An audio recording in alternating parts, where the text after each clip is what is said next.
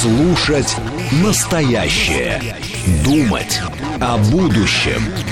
Знать прошлое. Самые актуальные и важные события в городе, стране и мире в информационной программе «Отбой». Ваше мнение очень важно для нас. Пожалуйста, оставайтесь на линии. «Отбой». Программа предназначена для слушателей старше 16 лет. 18.07 в Москве, сегодня 25 апреля, вторник, это радиостанция «Говорит Москва», в эфире программа «Отбой», меня зовут Георгий Бабаян, всем добрый вечер. Наши координаты. СМС-портал 925-48-94-8. Телеграмм говорит МСК-боты. Звоните 7373-94-8, код 495. Также подключайтесь к нашей трансляции. YouTube-канал «Говорит Москва», э, группа ВКонтакте и телеграм-канал «Радио говорит МСК» латиница в одно слово. Везде вас ждем. Везде вам рады. Значит, что у нас есть по поводу пробок? Давайте посмотрим. Ну, кстати говоря, сегодня город плюс-минус едет. Я могу подтвердить, кстати говоря, это. Я только что оттуда. В принципе, никаких проблем нет с движением. Сейчас 6 баллов в Москве. Ну и хуже уже не предвидится. К 8 будет уже целых 4. Ну, то есть прям, если честно, какая-то мечта. Александр все порхает, Александр все летает. Народу хочется про это знать, и Александру срочно посадку дать. Виктор 26. Зачем вам вот это вот, вы Александру такое написали? Я не знаю, это вы мне написали про Александра, или это вы Александр? Короче, а, это Александру Казакову, нашему звукорежиссеру написали. Ну, этого да, этого бы я посадил, конечно. Этот поднадоел. А он уже расстроился, ладно, не обижайся. Слушайте, интересно, у вас тут была дискуссия, я так сейчас слушал. Конец эфира, правда, только зацепил. И результаты вот опроса нашего по поводу программы «Своя правда», какой должна быть политика России в отношении постсоветских стран, вообще отлично. 67% проголосовали за то, чтобы действовать жестче, выдвигать требования и спрашивать результат. 4% проголосовали за оказывать этим странам больше безвозмездной помощи, ну, 4%, то есть почти никто. И 29% э, проголосовали за то, что от России мало что сейчас зависит на постсоветском пространстве. Очень интересные результаты голосований. Вы такие жесткие, короче, ребята. Вы хотите, чтобы прям э, со всех все жестко спрашивали, на всех давили и так далее. Но я вот даже не знаю. Не, ну я, конечно, не, не там, где 4, не там, где 29. Ну и как-то 67, мне тоже кажется, этот вариант недостаточно недостаточно полным, что ли. Действовать жестче, выдвигать требования, спрашивать результаты, это хорошо. Все отлично, но, с другой стороны, а как это надо делать? Вот я совсем согласен, только как? Что такое действовать жестче? А, какой, какие надо выдвигать требования, спрашивать результат. А главное, за счет чего мы можем действовать жестче, а, какие-то требования выдвигать и результаты запрашивать. Есть у кого-нибудь настоящий рецепт? Позвоните, пожалуйста, мне, расскажите, как это надо делать. Очень мне интересно, ну прям безумно. Хочу знать, как э, мы можем действовать жестче, как э, выдвигать требования и как спрашивать результат. СВО главный рецепт, пишет Рафаэль. Помимо, есть специальная военная операция, еще какие-нибудь рецепты. Специальная военная операция, понятно, да, воен, военным путем. Хорошо, военным путем я понимаю. А дальше? Еще как? А, там, насколько я понимаю, от Казахстана отталкивались. От Казахстана, да, отталкивались. Ну, понятно, да. Братьев наших казахских. Ну, э, хорошо. Все, все понимаю, совсем согласен, только хочу рецепт. Э, так вот, размотать надо люто тех, кого сейчас разматываем, пишет Миш Николаев, остальные тогда быстро приземляться. Кстати говоря, с таким э, сценарием я согласен. Давайте пообщаемся. 925-48-94-8 смс-портал, телеграмм говорит Москобот, 7373-94-8 наш звон, номер для прямого эфира. Слушаю вас. Здравствуйте, Андрей Дмитров. Э, ну, по поводу рецептов, в принципе же, они все известны, поскольку все страны бывшего СССР, они же зависят экономически. Угу. Прежде всего, ну, как всегда, да и страны Европы зависят прежде всего за счет энергоресурсов. Угу. То есть мы же, ну, тоже не секрет, что мы им даем эти ресурсы, ну, скажем так, не совсем по рыночной цене. Вот. Плюс многие работают в, в России. СССР. Да, в России, конечно. Угу. То есть э, за счет этого развивается их экономика. Ну, я... э, По-моему, сейчас пришло такое время, что самая лучшая страшилка – это экономическая. Ведь те страны Прибалтики, которые я просто сам жил в Литве в свое время, Да. когда они ушли из СССР за якобы свободой, они попали в конкретную зависимость экономическую. И когда мы говорим, что они там националисты и все такое, это, ну, как бы, отчасти да. Но прежде всего, они зависят экономически. И если вы должны, ну, грубо, ваша страна должна миллиард долларов, Мгм. и вы становитесь президентом, ну, условно говоря, Литвы, да? Ну, А вам э, и говорите, я хочу дружить с Россией. А вам что скажут? Заплатите долг и дружите с кем хотите. Ну да. А так берите бумажку и читайте русофобские все высказывания. Но они как-то особо не хотят, правда, дружить с Россией. Ну, ну и согласитесь, что особо и мы не подергаешься. А у них все уже забрали и скандинавские там страны, у них ни своего, ни телефонии, у них и банки уже банкроты, ну, свой Вильнюсский банк был когда-то. Вот, то есть, ну, вот полностью, то есть и нам надо действовать также экономическими рычагами. Ну, вот Понятно. такой- Ладно, понятно. Эконом- экономикой давить. Я, правда, не понимаю, как это делать, например, с тем же самым Казахстаном. Ну, если мы про ресурсы говорим. Э, вроде у казахов и так проблем какие особо нет. И экономически Казахстан одна из самых, наверное, независимых стран э, постсоветского пространства. Казахстан и Азербайджан, наверное, вот две такие страны, которые, в принципе, за счет э, своих ископаемых вполне себе хорошо, хорошо себя чувствуют. Поэтому вот как- тут как-то надо, наверное, по-другому. И, ну, есть наверняка другие рычаги. Хорошо экономикой.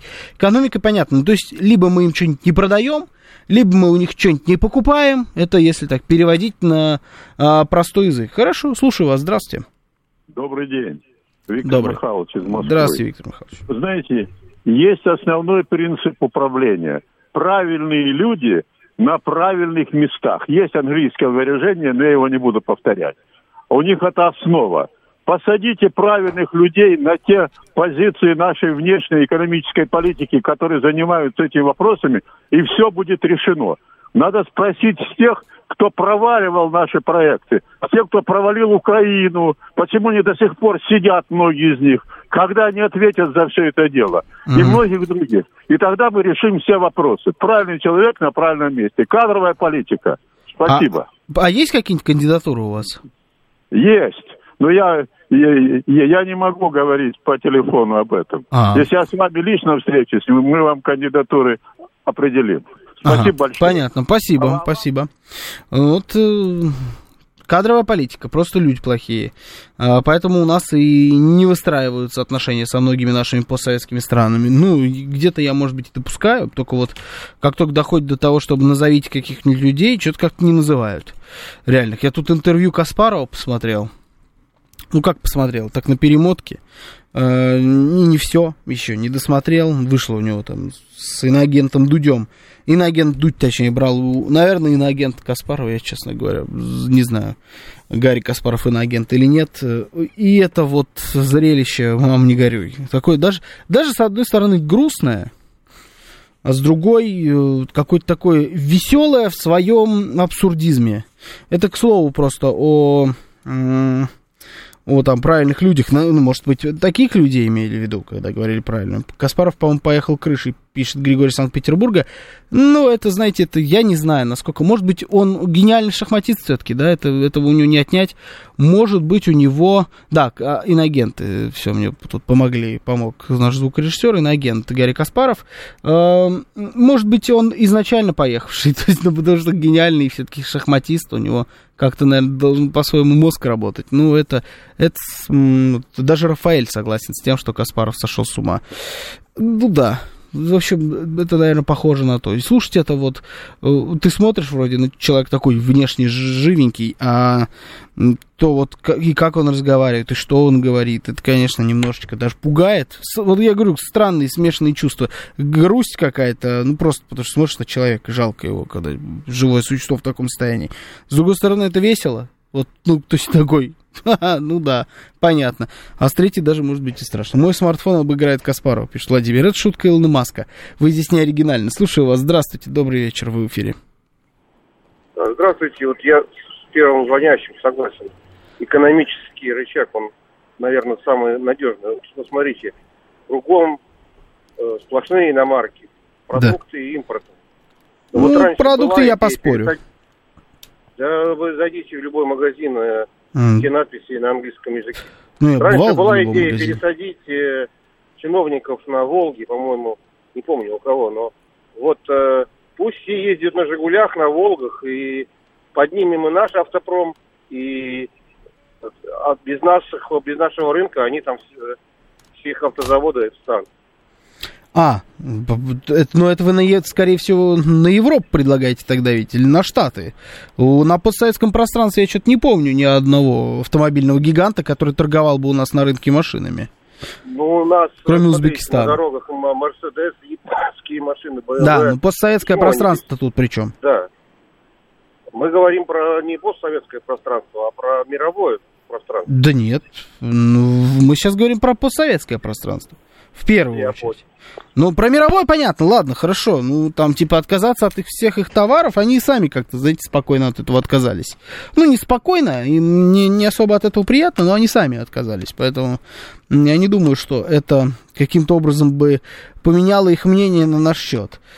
Так, вот где-то тут было интересное сообщение, я видел так краем глаза. Вот Роман Иванович пишет, удивительное дело, только вы обладатель всей правды и истины. Ну-ка, наконец до вас дошло, Роман Иванович, поздравляю. Ну, а если серьезно, то ну, как, я и не говорил, что я обладатель всей правды и истины. Ну, Гарри Каспаров... Гарри Каспаров это да. Кстати, признан агентом, да. Надо, надо уточнять. Я смотрю, в Евросоюзе все на своих местах. Ну, прям диву даешься. Прям по английской пословице, пишет Александр.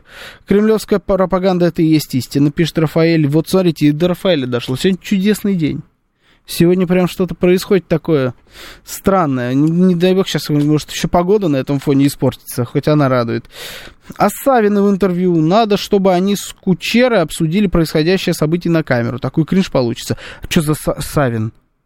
Который Савин? Который Евгений Савин, бывший футболист? Я не смотрел это интервью, ничего не могу...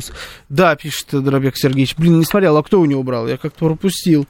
Надо будет посмотреть. Но это вообще, то есть, когда такие люди про политику выс... высказываются, это вообще странно. Собак, пишет Дробек Сергеевич. Подозреваю, что собак это Собчак. Они, ну хорошо, ладно, надо будет как-нибудь глянуть, посмотреть на досуге. Я такой люблю, вы знаете, это вот мой контент. Кринжатинка такая, вот когда смотришь на это и прям диву даешь, какие люди бывают. Слушаю вас, здравствуйте, добрый вечер в эфире. Добрый вечер. Добрый. Мне кажется, экономически мы их уже не задаем. Они уже, ну, по крайней мере, Казахстан, я думаю, что вряд ли мы задаем экономически. Но у них по экономике, мне кажется, они выходят уже на такой уровень, ну, торговля с Китаем им дает все практически. Угу. Экономически надо было додавливать, как мы хотели давить Польшу экономически, чтобы они были лояльны к нам. Они взяли и хабы сделали себе э, э, СПГ, теперь таскают из Америки в Польшу и разливают там этот газ для всей Европы. То же mm самое не получилось. Украина, Украина раньше надо было думать. Нам надо мозги туда засылать, вот и все.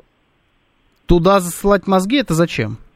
Ну, чтобы э, немного общество по-другому начало думать. У них общество уже по-другому думает, на самом деле, вот, ну, реально оно по-другому думает. То есть mm они уже отошли от советского, ну, от постсоветского пространства, от этого, от советского. И если они начнут думать, э, ну, примерно, как мы думали в Советском Союзе, ну, примерно, я уже не говорю там совсем э, по учебникам э, истории, как вот мы учились, я 71 -го года, то есть я учился там, у нас к коммунизму шли, никак не дошли. Может быть, э, как-то ну, понятно, да, ладно, экономически давить уже не получится, надо было, значит, там как-то мозги засылать, ну, грубо говоря, эм, воздействовать через информационное пространство, правильно? Вот я видел тут это еще э, Евгения Волгина писала, Анна, по-моему, писала, сейчас я найду это сообщение, там задавала она вопрос, а где же наше Россотрудничество? Куда-то убежал это сообщение, что-то не могу его найти. Ну, в общем, вот этот вопрос про Россотрудничество, мне кажется, он очень актуальный, потому что, а, вот, а наше Россотрудничество чем-нибудь занимается, написала Анна. Вот никто не знает, чем занимается Россотрудничество, если честно. А, Раш пишет, Раша Today же есть. А, есть, да, и все, и больше нет ничего. Ну, то есть Rush Today, спутник, больше нет ничего. Rush Today есть, конечно. Rush Today работает достаточно успешно, а вот больше ничего нет. Ну, как показала практика, одной Rush Today недостаточно. Потому что у тех же самых американцев э, таких Rush Today э, 20 штук. А помимо Rush Today есть еще э, огромное количество средств массовой информации прямо внутри. Прям, которые работают на на языке носителя, прям, ну, там, например, в какой-то, ну, там, на Украине, пускай будет на Украине, да у нас они были, до недавнего времени. Тут вот недалеко сидели, вполне себе справлялись и огромное количество других. Некоторые скрываются, некоторые особо не скрываются. А, там по-разному, разные бывают подходы. Некоторые прям в открытую говорят, что мы американские, а, такие как там Радио Свобода, например, или Настоящее время. Ну, Настоящее время это такое пограничное, потому что можно в два клика информацию найти, но эти клики надо еще совершить. Вот. А есть скрытые. Может быть, нам надо было так работать, может, нам надо работать так сейчас. Другой вопрос, что, а дадут ли нам? Вот американцам дают так работать, в том числе и мы давали. А дадут ли нам? Потому что схемы, они не такие уж и сложные на самом деле. А, все знают, где чье средство массовой информации, кто за него башляет. Все это знают. Никаких секретов в этом нет. Но почему-то вот они годами, десятилетиями работали, никто им не мешал. России тупо надо брать пример США, и все получится, пишет Юст. Юста же, да, Юстас пишет. Я согласен с вами, Юстас.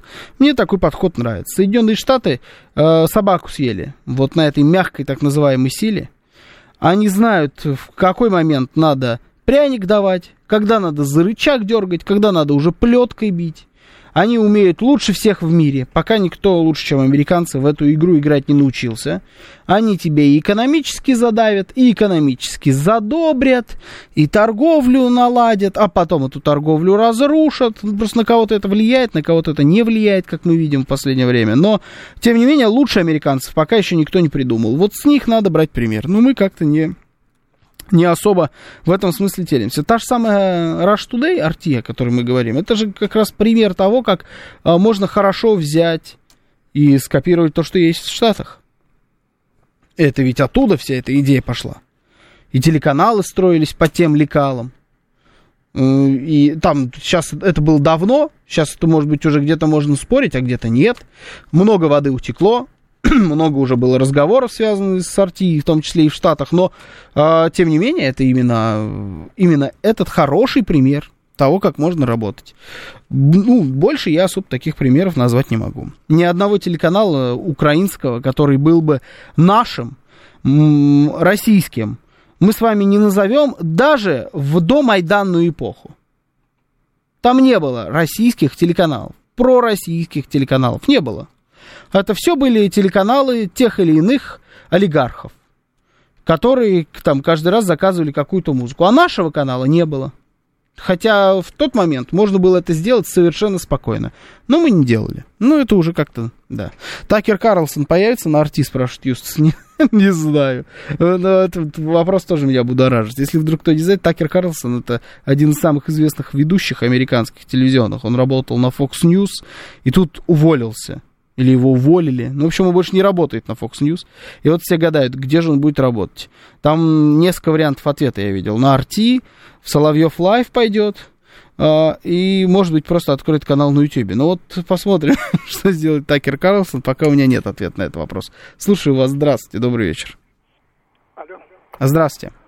Да, Леонид Сергеевич. Здравствуйте, ну, Леонид Сергеевич. Извините, категорически не согласен ни с вами, ни с последним слушателем. Угу. Ну, э, с последнего слушателя, ну, он на меня не обидится. Воспринимаю как советы импотента по обольщению женщин. Ни в чем не надо брать пример с Америки. Ни в чем. Ага. Украину мы потеряли, это надо признать. Значит, ее надо забирать силой. Никакие мозги туда не надо посылать. Нет, сейчас-то И... уже понятно. Мы не про... Можно это скажу, да? Да, да, То да. Есть я абсолютно убежден, что нам надо продолжать свой силовой русский стиль. Причем в лучшем смысле этого слова. Мы когда надо Какой стиль добрые... еще раз? А? Какой стиль? Русский стиль. Причем это а, не шовинистический смысл. Ага. Мы многонациональная страна, но мы живем в русском мире, хотим мы этого или не хотим. А наш И стиль это что? В чем это он? язык, это восприятие, это реакция, это все то, э, в чем мы друг друга великолепно понимаем при разных даже этнических корнях. Но это общее, так сказать, вот э, состояние душ наших подавляющее. И вот это надо развивать. И ни в чем никогда не брать пример с Америки. Это страна, которая патологически, э, дегенеративно развивалась, добилась определенных успехов, которые нам на самом деле абсолютно вредны. Когда мы пытаемся у них что-то копировать, мы попадаем э, в лужу. Надо угу. свое развивать. Отстаем мы в чем-то или не отстаем, а в чем-то отстаем, а в чем-то мы впереди. Поэтому, ну вот, извините, я высказал угу. свою такую позицию, Нет. но а, она не шовинистическая и не маргинальная. Нет, понятно, да. Спасибо. Ну, что извиняться-то? Я не против. А, но по поводу того, что, значит, надо как-то свои, своей дорогой идти и так далее, я же не предлагаю английский язык у американцев перенять, или английскую культуру, там, американскую культуру, американский кинематограф, э, литературу, еще что-то. Нет, я же про модель поведения периодически. Не надо перенимать все. У Соединенных Штатов огромное количество проблем, но огромное количество и э, хороших сторон. Надо все проблемы отсекать. Все, что нам не подходит, забывать про это, а все, что подходит, брать на вооружение. Точно так же, как и с любой другой страной это работает. Находить что-то полезное в действиях Китая, забирать себе. Находить что-то полезное в действиях, я не знаю, Бразилии, забираем себе. А все, что плохое есть у Китая, у Бразилии, у Штатов, у Великобритании, там, да у кого угодно, пускай оставляем им. Ну, это же, а, а, это же как с ясными днями, понимаете, как э, классик же уже все спел. Ясные дни мы себе оставляем, да, а хмурые дни, ну, тут он, он судьбе, по-моему, а мы вот с Соединенным Штатом. Пускай они там с хмурыми днями разбираются. Наша реакция это когда русские медленно запрягают, спрашивает Юстас. Нет, а, не то нынче время, шибче надо и тщательнее. А, Александр спрашивает, подскажите, почему канал КХЛ преимущественно текст пишет на английском языке, вся послематчевая статистика и так далее. В Роскомнадзор писал, Дали ответ, что вещает на двух языках. Но вот почему в России преимущество дается английскому? Александр, никогда в жизни не смотрел канал КХЛ. Честно говоря, не знаю, что вам на этот счет сказать, но мне тоже кажется, что это неправильно. Если там только английский, если там продублировано на английском, то почему нет?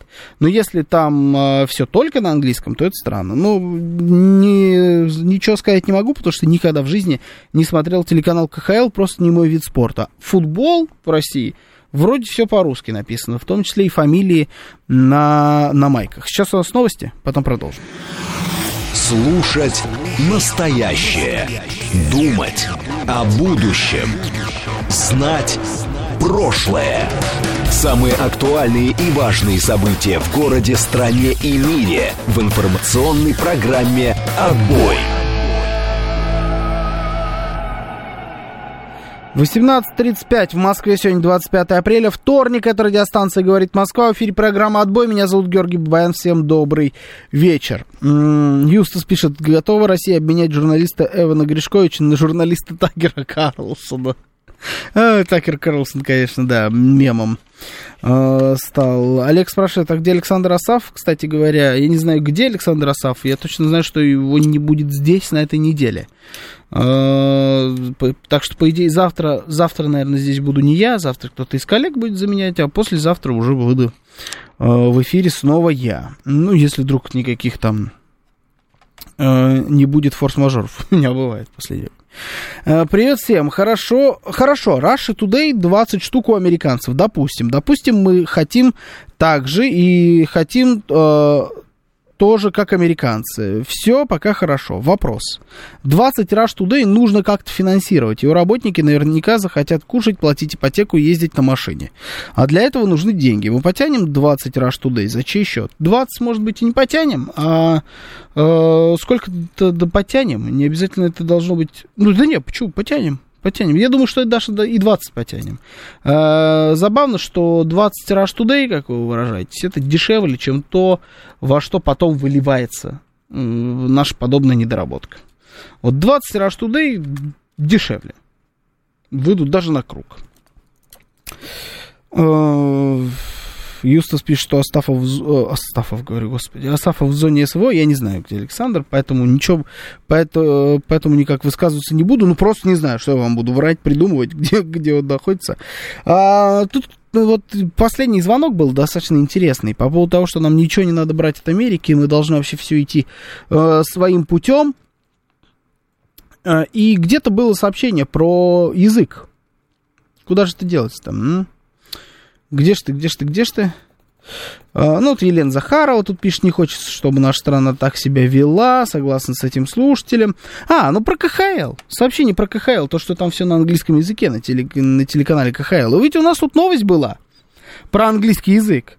Э, предложил Султан Султанович э, Хамзаев, депутат Государственной Думы, предложил э, избавиться от английского языка в школе сказал, что английский язык надо срочно убирать из школьной программы.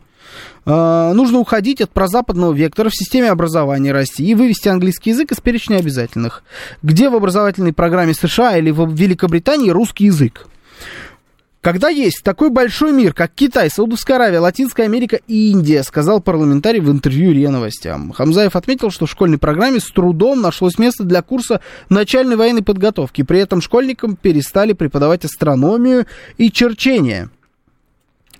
И у нас даже голосование было на эту тему. Вы даже голосовали и сказали, что э, ну, там, у нас был перечень языков, и вы голосовали, какой, какой язык надо все-таки брать в школе. А какой язык изучать надо первым? Русский, понятное дело, это графа дано, помимо русского. И английский все равно победил, 67% это английский, а, следующий это китайский, 17%, Девятый. Вообще не надо иностранных языков 9%. Не девятый, 9%. Вообще ни, никаких иностранных языков. Ну, их все эти иностранные языки. Кстати, такая уважаемая позиция. Прям вот мне нравится. 5% всего за испанский и 1% за немецкий язык. Э, как вам кажется, должны мы избавляться от английского языка в нашей школьной программе или нет? Убираем английский язык. Забываем вообще про него, потому что у них там нету, вот как Султан Султанович предлагает. Или же мы, э, ну, или, или же вы не согласны с таким предложением, надо изучать английский, китайский, желательно еще испанский, можно и немецкий, вообще все-все-все языки желательно выучить. 925 4 восьмерки 94,8 это смс-портал. Телеграм говорит МСК-бот, звоните 7373-94-8, код 495. Также идет трансляция, YouTube, ВКонтакте, Телеграм-канал Радио говорит МСК, латиницей в одно слово. Слушаю вас, здравствуйте, добрый вечер. Добрый. Да, здравствуйте, Георгий Роман. Здравствуйте, здравствуйте. А, знаете, вот вот если первый раз сразу вот так вот услышать там, да, то, так сказать, есть некое такое отторжение, да вы что, как не учить английский. Угу. Потом начинаешь вдумываться некоторые такие, так сказать, как бы нюансы, зная вопрос, ну, немножко изнутри. Да. Значит, э, смешную вещь скажу. Ребенок приходит в школу в 7 лет, знает русский, ну, почти свободно, да? В 7 лет приходит, устный русский знает угу. свободно. Угу.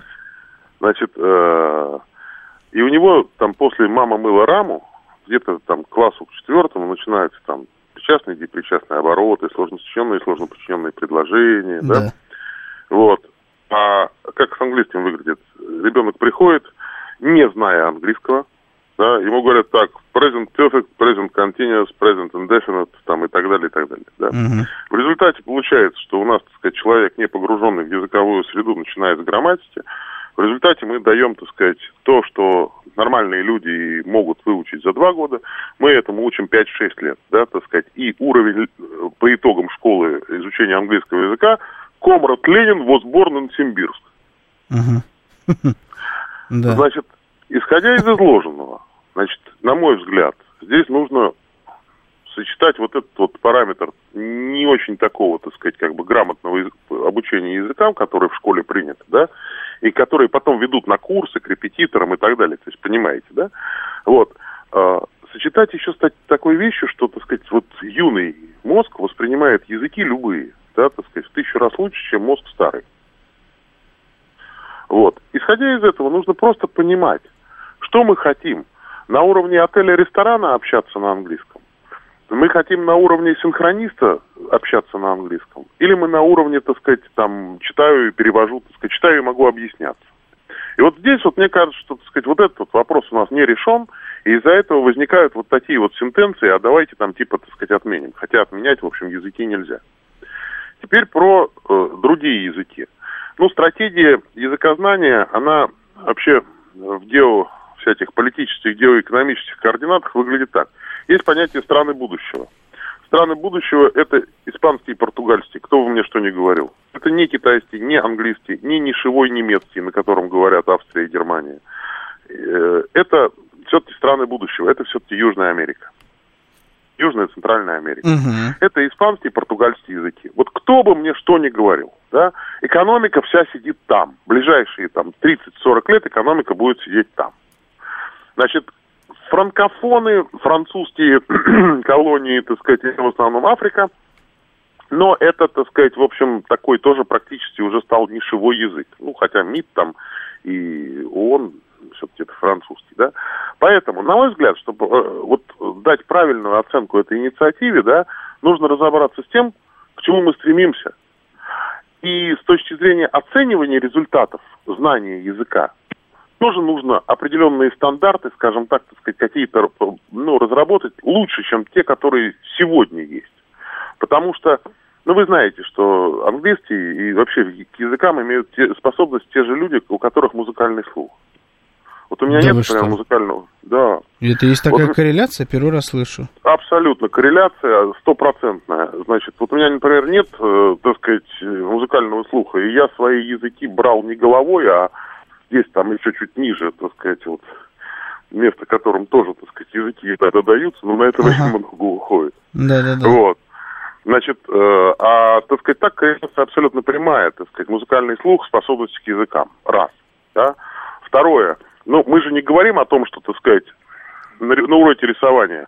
Вот не нарисовал девушку, девочку с персиками лучше, чем в подлинник. Двойка тебе. То есть, понимаете, те предметы, где способности и стандарт показателя изучения какого-то предмета не коррелируются, угу. это плохо. Тогда нужно снижать или повышать, или как, каким-то образом, ну, то есть это дело, так сказать, вводить в какую-то все-таки систему, а не так, как сейчас. Да? То есть там, где есть способности, да, так сказать, там, ну, ну нельзя, так сказать, ставить за это двойку, условно говоря. Да? Вот. Поэтому, на мой взгляд, вопрос стандарта владения языком, а стратегии изучения, ну, по-китайски я вам, по-китайскому я вам так скажу, что м- людей, которые владеют английским в Китае и русским, вот в совокупности, я думаю, что чуть больше, чем, так сказать, население России. Или сопоставимые да, цифры. допускаю. Понимаете, да? Да, допускаю. Вот тут я вот. с вами точно согласен, да. Поэтому, поэтому бежать сейчас, тратить 4-5 лет на то, чтобы, так сказать, э, заказать себе пельмени в Китае, там, так сказать, в ресторане, да, там, или утку по-пекински, ну, не всегда имеет смысл. Uh-huh. А вот технические языки, технические языки, да, так сказать, а вы понимаете, что технический язык это абсолютно другая история, да, так сказать, это не на уровне да, отель, отель ресторан. Совершенно другой, да.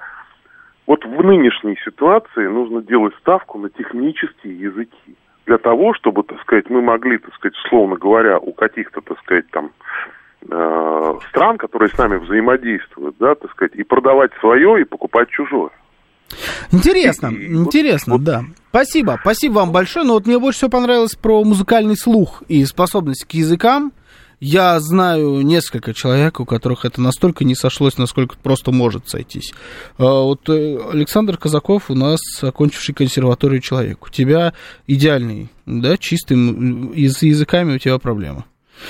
Ну, так себе. Ну, вот рядом с тобой сидит человек, у тебя тоже вроде как э, идеальный музыкальный слух. Но с языками вот это пять языков. Я имею в виду не говяжий, который, вот не этот язык, который ты на рынке купил, а другой. У Осипова тоже большая проблема. У меня тоже, вроде, со слухом полный порядок, и с языками, правда, у меня сильно лучше. Но получается как-то вот один из трех нас трое здесь. Вот Александр Казаков удивился, почему три, вот, потому что нас здесь трое. Вот Кирилл Силаев пишет, мне медведь на ухо наступил, отлично с языками. Ну да, это, наверное, все-таки не всегда работает, может быть, как-то полегче, но не всегда. А, но по поводу того, что Э, там испанский язык будущего или португальский язык будущего, конечно, в большей степени испанский, просто потому что там больше людей на нем разговаривает. Э, здесь я могу согласиться по поводу китайского. Э, вот китайский язык это спорная история. Честно говоря, тоже много раз задумывался о том, надо нам или не надо разговаривать на английском языке и изучать его в школах. А, может быть, пора уже переключиться как-то на китайский. И, наверное, все-таки я не могу сказать, что надо. Вообще, чем больше языков, тем лучше. Я вам по своему опыту просто могу сказать. Вот у меня есть два языка, английский и испанский. Это очень удобно. Это просто банально удобно. Ты можешь читать э, информацию сразу на, потреблять на нескольких языках. Я, конечно, понимаю, что сейчас есть переводчики, но это не то. Просто переводчик это немножко по-другому, это как по геморройне. А так ты можешь раз-раз даже не задумываясь просто брать информацию отсюда, брать информацию оттуда. С китайским, наверное, тоже так сработает. Я бы добавил бы себе китайский, но никак не заменил бы английский китайским. И не, если бы я знал вместо английского китайский, я бы тоже не хотел бы его заменить английским, например. Вот добавить язык, это хорошо. Чем больше, тем лучше. А добавить китайский как второй или испанский как второй везде, это тоже хорошо. Но вопрос, насколько у нас просто есть школа для того, чтобы это добавлять. В Москве всего 3-4 испанские школы специализированные. За это я просто могу ответить. из них э, две нормальные, одна когда-то была лучше, а потом стало не очень, а сейчас не знаю. Э, то есть все же зависит еще от педагогов. Я знаю, где обучались испанскому языку некоторые педагоги, в некоторых испанских школах, и такие педагоги, поверьте, вам не нужны.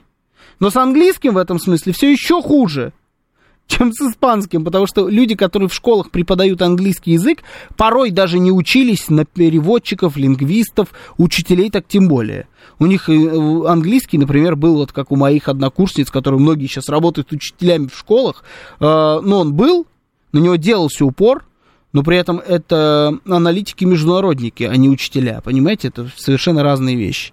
Поэтому здесь, конечно, вопрос, да, к системе и к тому, как обучать определенно точно есть. Но есть еще ведь один нюанс. Вот там Комрад Ленин, Борн Симбирск, да, э, а это, может быть, было когда-то. В мое время никакого Комрада Ленина не было уже в учебниках по английскому. В мое время э, уважающий себя учитель по английскому языку должен взять учебник с пометкой Оксфорд или Кембридж снизу. Один такой учебник стоит тысячи, это полторы рублей. Всех, значит, заставить купить себе такой учебник, и вот в этом учебнике вам впарят не Комрада Ленина, а впарят тот самый Лондон Capital of Great Britain. В первую очередь. И вы будете достаточно часто это встречать, и вы будете учить тексты про национальную кухню Великобритании, вы будете учить тексты про королеву Великобритании и так далее. Вам сквозь уроки английского языка в первую очередь будут передавать повестку и культуру, вас будут вербовать таким, э, э, таким способом в свое информационное пространство. Вот в этом большая проблема. А это все нормальные учебники. Я повидал учебников на своем веку, и вот уважающий себя учитель, это, как учебники, они, наверное, хорошие, они намного лучше, чем что-то базовое. Но, тем не менее, они все вот с этой вот повесткой внутри встроены. Какие учебники сейчас, боюсь себе представить. Там можно навстраивать еще огромное количество всего. Слушаю вас. Здравствуйте, добрый вечер. Здравствуйте. Учим английский а, или нет? По поводу английского. Да. А, но сильно пригодился, читая э, техническую литературу. Угу. А любовь к английскому появилась не в школе. Э, запомнил, то есть, хотите расскажу, у меня старший брат слушал пластинки э, иностранные. Да, музыка. И, да, я попался в руки э, пластинка, я читаю Криденс Клявот Ревайвал. Я думаю, а что это такое? Перевел. Я говорю, а как песня называется? Он мне по-английски сказал, looking out my back door, сказал, у черного входа. Я со словарем перевел, совсем другая ерунда получается. Посмотри на мою заднюю дверь. И это стало интересно. И потом, ну, собирая э, вкладки с пластинок, сам переводил, и как бы не из-под палки, ну, получился английский. Угу. Оно в школах, на, надо его преподавать? Или в школе можем заменить на что-то другое? Да вы знаете, я больше дома получил, чем в школе. А в школе is a pen, it is a pencil, Да-да-да. А, ну, понятно, спасибо. Ну, вообще, на самом деле, это, э, да, действительно, мы немножко переоцениваем влияние английского в школах на его знания. Это там ну, максимум, что ты можешь сделать, это попросить действительно себе там какой-нибудь завтрак заказать в ресторане, и то не в Великобритании или в Соединенных Штатах, а где-нибудь там в другом месте. Ну, просто так как это язык эм, мирового общения. А прям говорить, что в каждой школе у нас человек потом выходит со знанием английского языка, нет. Ну, азы какие-то, конечно, да так или иначе знает. Надо сделать так, чтобы все в мире учили русский язык, предлагает Никита. Дропек Сергеевич пишет, в моих школьных учебниках на некоторых страницах были рекомендации для дополнительного изучения информации. Рекомендовали перейти на сайт USAID, а языки в основном изучал сам. Вот, тоже хорошо, да? А, допускаю, что и до моих так было, только я вот как-то не переходил. Мне всегда не, было нелепо, что какие-то ссылки там бывают на страницах учебников. Ты туда, ну, как ты перейдешь через бумагу? Но допускаю, что такое было, да, вполне себе. Но у вас, видите, какие-то американские, э, эти, американские учебники. У меня в основном были британские, просто, видимо, в этом проблема. Будет еще хуже, если английский заменит школу китайским. Если после школы мы на английском не можем говорить, то на китайском и подавно не заговорим. Э, не, не, не уверен. Но я думаю, что азы, точно так же, как и английского, вполне себе можно будет освоить. Я британцев вообще не понимаю, что они говорят. Может, я их трезвых не видел ни разу, пишет Григорий из Санкт-Петербурга. Ну, во-первых, скорее всего, да. Во-вторых, британцы очень разные, по-разному все разговаривают. Там, знаете, человек, который из Манчестера, э, э, разговаривает совершенно не так, как человек из Ливерпуля, и они оба не понимают, что говорит человек из Ньюкасла. И там вообще никто не понимает, что говорит человек из Ньюкасла. Это прям э, совсем большая проблема. Английский. А на каком языке наши солдаты будет, будут допрашивать э, на Донбассе, особенно наемников, спрашивает Олег Савченко. Э, тут много таких сообщений по поводу того, что надо, надо учить английский, чтобы потом допросы вести. Э, как шутка, понимаю. Так зачем сейчас э, изучать язык какой-то вообще, если есть онлайн-переводчик, спрашивает Джекпот. Я с кубинцами еще на чемпионате чемпионате мира в Москве через него общался.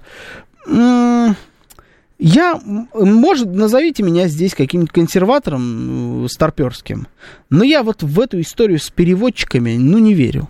С одной стороны, да, э, знаете, вот э, как профессия переводчик, который переводит тексты, переводит данные, как человек обязательный вообще для того, чтобы переводить э, какие-то вещи, конечно, в таком формате переводчик, наверное, а, профессия уже не такая востребованная, но при этом синхронисты-переводчики все еще нужны. Может быть, тоже в ближайшее время как-то отпадут, но пока вроде нет. Потому что порой синхронист переводит лучше все-таки, чем машина. Машина уже еще так четко переводить не научилась. Но владение языком это же другое. Вот вы везде будете с переводчиком ходить, а если у вас интернета нет, а если у вас там еще что-то случилось. Ну, это вот э, не знаю, когда ты сам воспринимаешь язык, это все равно не то же самое, что ты его перевел через какую-то программу. Может, дело в доверии. Может, дело в том, что ты си- самому себе так или иначе доверяешь больше. Не знаю, это как-то надо копаться где-то в глубине а, мыслей. Я принимаю эту точку зрения, но я с ней не согласен. Пока машина не смогла заменить э, знание языка. Может быть, когда-нибудь сможет. Может, там чип какие-нибудь встроят. Уже что-то там встраивали, когда нас всех прививали. Может, здесь что-нибудь встроят, и мы уже автоматически будем разговаривать на каком-нибудь иностранном языке, хотя э, произносить будем фразы на нашем родном. Ну, не знаю, так быстро идет э, прогресс, что все что угодно может быть. Слушаю вас. Здравствуйте, добрый вечер.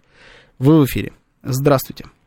Здравствуйте. Здравствуйте. А, вот, значит, по поводу языков. Вы знаете, относительно английского языка у меня, честно говоря, абсолютно шкурный интерес, поскольку я преподаватель английского языка. Ага, да. Вот, но... А, Без работы знаете, хотят вас оставить, чувствуете? А, вы знаете, я думаю, что не оставят. Mm. Мы, знаете, старая гвардия, справимся с чем угодно, переквалифицируемся в кого угодно. Вот, поэтому смотрите, английский язык обязательно нужно учить. Я, конечно, поначалу ну, занервничала, и тоже думаю, вот китайский, ну, китайский, я думаю, я точно уже не выучу. Uh-huh. Вот, думаю, и вообще вот здесь вот было сообщение, слушайте, английский никто выучить не может теперь. В общем, короче, мой, мой девиз такой, что английский нужно учить, потому что знать язык своего врага нужно гораздо лучше, чем язык своего друга. Хотя бы поэтому. Вот. Относительно переводчиков, э, которые, в частности, и на Донбассе допрашивают, поддерживаю полностью. Знаете, я сама проходила в институте еще давно курс военного перевода. Очень помогает. Ну, это, как говорится, такое лирическое отступление. Я думаю, что вся техническая литература все равно будет написана на английском, и она написана, и ее нужно знать и понимать. Опять же, вот э, как бы мой посыл такой, что, может быть, в наше время даже лучше, чем если мы будем рассчитывать на какую-то помощь друзей. У нас их нет, нету, ну и справимся, если будем сами учить. Вот, ну что еще? Ну вот, наверное... Понятно, ну, понятно. Ну я, понятно, что да, шкурный интерес это все мы берем, но я с вами согласен. Там, я не знаю насчет технической литературы, не технической литературы. Я просто против того, чтобы мы запрещали изучение каких-то языков. Языки здесь ни при чем. Языки, чем больше знает человек, тем лучше. Давайте добавлять новые языки, а не запрещать старые. А, добавить, ну, то, там, я, правда, не понимаю, когда люди учат, честно признаюсь, не понимаю, зачем люди учат, например, немецкий. Помимо любви к языку. Там, если вам нравится, как это все произносится, вы любите немецкий кинематограф, например, ну, вдруг, это да. А вот с точки зрения какого-то применения в дальнейшем, это для меня непонятно. Испанский, конечно, понимаю. Испанский великолепный язык очень может помочь, потому что а, бешеное количество людей на нем разговаривает. По, вси, по всему миру что интересно. Там, где испанский, там, в принципе, э, рядом и итальянский. Тоже можно немножечко под, э, поднатужиться и какие-нибудь азы освоить. А, не очень понимаю, когда люди ну, не, французский, ладно, франц, французским по-другому, он мне просто фонетически не, непонятен. Но вот немецкий, ну, хоть убейте, вообще не понимаю.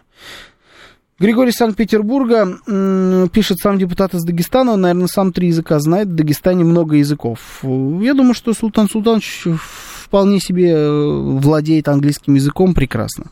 Никто не понимает англичан из-за акцента, зато все понимают шведов и финнов, у которых английский не родной. Это правда, да, это действительно так. Шведы и финны, и, кстати говоря, и немцы, и голландцы, например, они тоже они очень хорошо говорят по-английски, порой намного лучше, чем британцы. Но это вот для нас, для людей неносителей, которые э, специфически все-таки, как вы э, хотите или нет, воспринимают речь английскую, вот нам так. Нашему президенту про немецкий расскажите, пишет MT Wars. Поймали меня. Я понял. Спасибо. Поймали. Э, так, что есть еще? Миша Николаев пишет, что даже немецкое порно давно не актуально. Но я говорю, да, Германия как-то вот, ну, зачем нам этот язык нужно знать? Непонятно. Смотрел в Бразилии футбол и понимал много, пишет Константин Костас. Это потому, что вы владеете испанским, поэтому... А, Елена В. пишет, московские кубинцы позиционируют себя как носители испанского языка. Многие предлагают себе в качестве репетиторов. Наверное, с этим связано падение преподавания испанского в Москве. А, в Авте Испании вели дети Испании, вывезенные в СССР во время войны. Вот это были носители. Не понял, московские кубинцы это люди, которые не владеют испанским языком или что? Какая разница, если человек... У меня, у меня вот э, в свое время у меня была преподавательница кубинка. Э, я не знаю, московская, она не московская, да нет, вроде просто с Кубы. Она там очень специфический испанский, я вам так скажу. Он сильно отличается от э, Кастильского, на котором разговаривают в самой Испании, например. Но никаких претензий к тому, как она преподавала, у меня не было. Сейчас у нас новости, потом продолжим. Слушать настоящее. Думать о будущем. Знать прошлое. Самые актуальные и важные события в городе, стране и мире в информационной программе «Отбой». Ваше мнение очень важно для нас. Пожалуйста, оставайтесь на линии. «Отбой». Программа предназначена для слушателей старше 16 лет. 19.06 в Москве. Сегодня 25 апреля, вторник. Это радиостанция «Говорит Москва». В эфире программа «Отбой». Меня зовут Георгий Бабаян. Всем добрый вечер. Наши координаты. СМС-портал 925 4 восьмерки 948. Телеграмм «Говорит МСК». Боты. Звоните 7373-94-8. Код 495. Также подключайтесь к нашей трансляции на YouTube. А, тут какая-то странная тема. Тут вот ЧК пишет. Представьте себе Георгия с телом Шварценеггера. Это Штоп Топыч. Что за кошмар? Но такой, такой чат. Что я могу поделать? Такой чат. В принципе, Э, если, если вот у вас такая же, такое же настроение, добро пожаловать на YouTube, заходите, обязательно ставьте там лайки, дизлайки, это очень помогает нашему каналу. Также у нас идет трансляция во ВКонтакте, идет у нас трансляция в телеграм-канале Радио Говорит МСК латиницей в одно слово. Uh, прям как будто, под, так, знаете, чтобы подытожить. 251 пишет. На английском удобно вести дела. На итальянском петь. На французском объясняться в любви. На немецком ругаться. А русский язык универсален. Ну, вот э, я, наверное, соглашусь. И давайте пойдем дальше с вами. Uh, тут интересная новость сегодня пришла. Джо Байден Президент Соединенных Штатов Америки, действующий президент Соединенных Штатов Америки, объявил о том, что будет баллотироваться в 2024 году. Официально уже, в принципе, объявил. До этого это все было не знаю, не знаю, собираюсь, собираюсь, но тут вроде объявил. У каждого поколения бывают моменты, когда им приходится отстаивать демократию, чтобы отстаивать свои основные свободы. Я верю, что это наш момент. Вот почему я баллотируюсь на переизбрание на пост президента США. Присоединяйтесь к нам. Давайте завершим работу работу, написал он в Твиттер. Если Байден победит на, этом, на этих выборах, он закончит свой второй президентский срок в возрасте 86 лет. А Камала Харрис, вице-президент, заявила, что будет претендовать на пост вице-президента в паре вместе с Байденом. Там как бы голосуйте сразу за пару. И у меня так э, несколько вопросов к вам. Первое, первый вопрос. Э, вот вы, когда услышали эту новость, вы о чем подумали? У вас вообще какие-то мысли появились? Или вам все равно вообще на американские выборы? Вы не обращаете внимания, кто у них там баллотируется на пост президента, кто не баллотируется, кто будет пытаться стать президентом, кто не будет пытаться стать президентом. Это первый вопрос. Второй вопрос как вы думаете, если вдруг вы все-таки как-то вовлечены и следите, а, верите ли вы в то, что Джозеф Байден сможет стать президентом, а, избраться на пост президента второй срок подряд?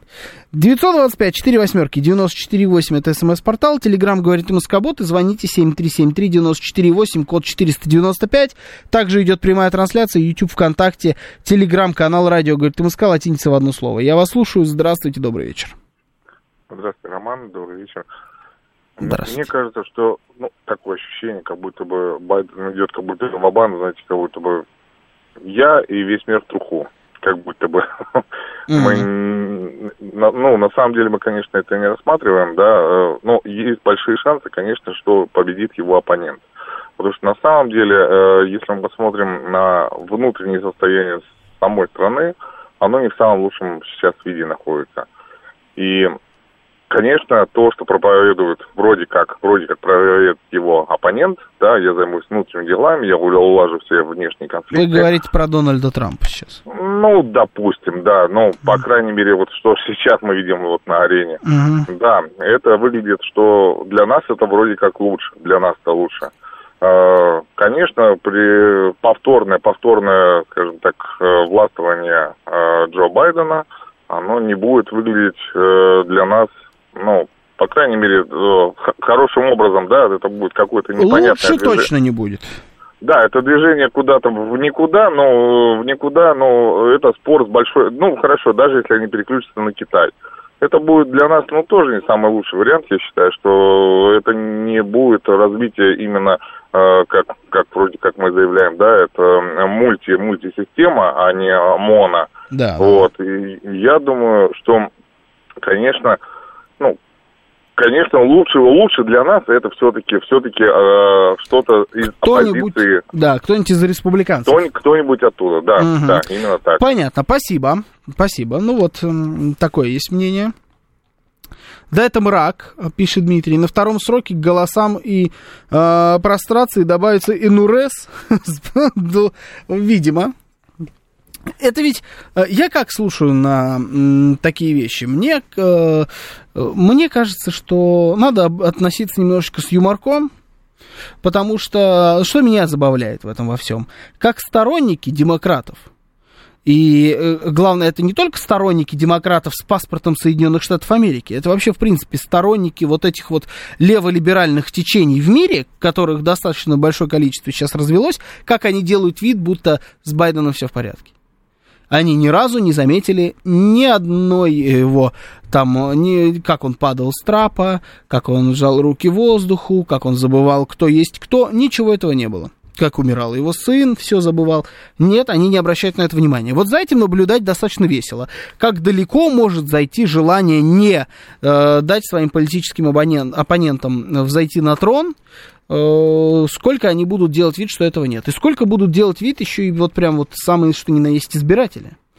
Э, я думаю, что вполне возможно, что они Э, будут, э, будут обращать, не будут обращать внимание, будут продолжать точно так же, и у Байдена есть все шансы э, стать президентом еще раз. Ольга хвалит мою футболку, не спрашивает, не одолжил ли ее у Челнокова, нет, это мое. Хорошего эфира пожелал Байден в маразме, как и все его окружение. Слушаем любимого Рафаэля Ардуханяна, пишет Ольга. Рафаэль Никитич великолепный. Э, продолжая тему английского языка, Дмитрий Медведев лучше всех амери... Э, американского президента приложил. Байден отчаянный dead. В смысле, э, мертвый, ну и дед, да, так вот это все читается. Ну, натуральный дед, да.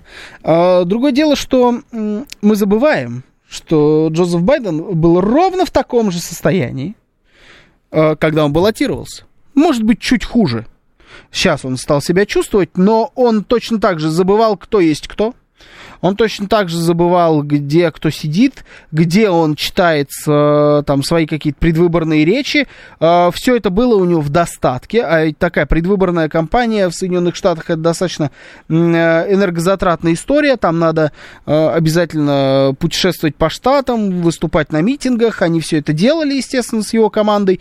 И Э, он, ну, огромное количество ошибок в тот момент допускал, тех же самых, которые продолжил потом допускать уже на президентском посту. И это ему не помешало стать президентом. И это не помешало его сторонникам за него проголосовать и за него топить. Понимаете, да?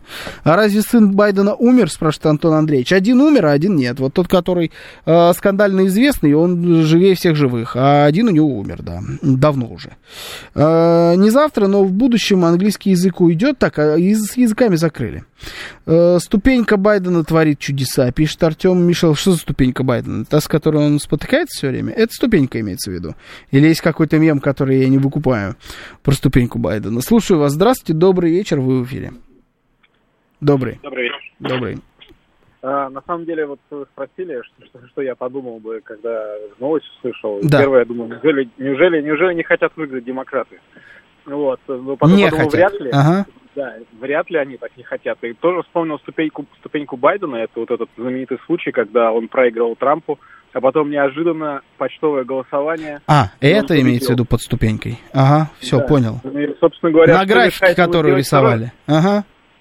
Вот, поэтому думаю, что если есть такая возможность, э, вот они с ним идут, и он выиграет с помощью почтового голосования в очередной раз. Угу. А и, вот и вы говорите, это... неужели они не хотят выиграть? А вы такого не допускаете, что не хотят? Э, ну, нет, я думаю, что команда его точно хочет выиграть. Э, я думаю, что любая команда хочет выиграть. Вот. И про Трампа, знаете, что подумал, тоже хотел добавить 5 копеек. Э, его сейчас как бы, ну, там, дело открывает, еще что-то. И тоже подумал, что было бы правильно, наверное, перед самыми, так скажем, решающими шагами выборов его в чем-то обвинить. Так, так и будет, так и будет, да. Что он всю компанию разделал, и потом раз, и все, обвиняем, и его надо срочно снимать. Может быть, здесь тоже... А, так оно при, примерно так и будет. Следующее заседание у них, по-моему, в декабре месяце. То есть, ну, вот, все продумано. Да, это, это безусловно, да. Тут спасибо. С точки зрения того, как они действуют против Дональда Трампа, действительно все продумано. Это все, чтобы дискредитировать кандидата в президенты Дональда Трампа. И ну, это прозрачно, как белый день, мне кажется. По поводу того, что американцы, что демократы, может быть, не хотят выиграть. А почему мы от э, вот такой вариант вообще убираем с повестки дня? Вполне ведь такое возможно. Тяжелое время, турбулентное.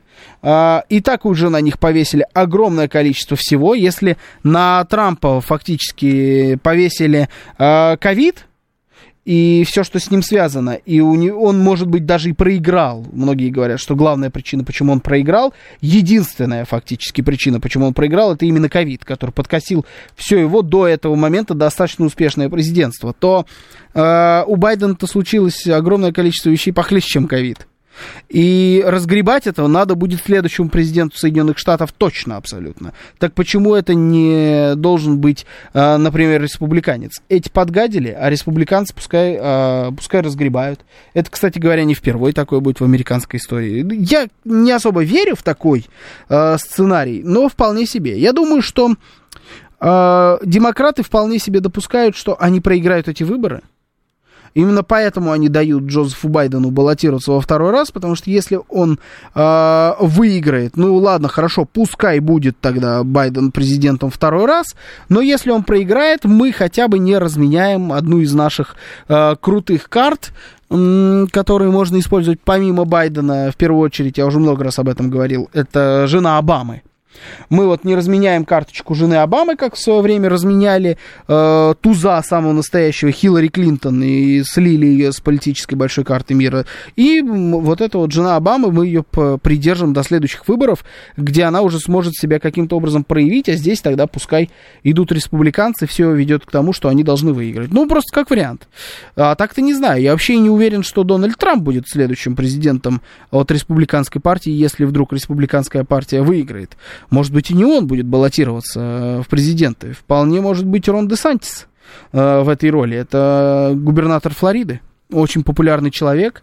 Флорида очень популярный штат, не очень высокое налогообложение, очень э, жесткая, понятная человеческая позиция по всем вот этим вот американским загонам, типа аборты, там, ЛГБТшность, переделывание из детей, там, э, детей в, э, из мальчиков в девочки, из девочек в мальчики, э, плюс и в ковид он тоже себя проявил, там, насколько я понимаю, не такие были жесткие меры, как э, в других штатах. В общем, общем, Рон Десантис достаточно популярный человек, может быть, вполне и он будет э, следующим кандидатом от э, республиканской партии. Мож, а может, Такер Карлсон, спрашивает Илья Сергеевич, а может и Такер Карлсон. Я, правда, не уверен, что он член республиканской партии, скорее всего, нет. Э, но человек на данный момент безработный, может быть, как раз в политику пойдет. Единственная причина, по которой проиграл Трамп, почтовое голосование, пишет 251. Ну, без этого, конечно, да. А, на почтовом голосовании за Байдена голосовали даже умершие полвека назад. Байден король мертвых.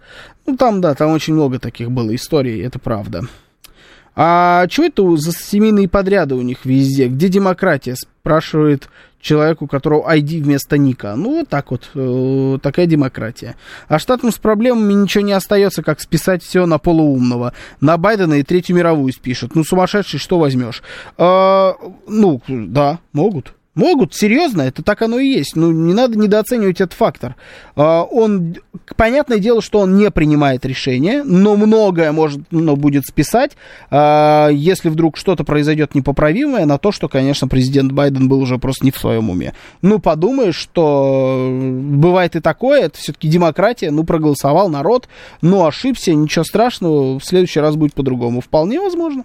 А, это очень тяжелое президентство, невероятно тяжелое. Огромное количество решений президент Соединенных Штатов должен был принимать, э, ну, если не судьбоносных, то где-то рядом с судьбоносными.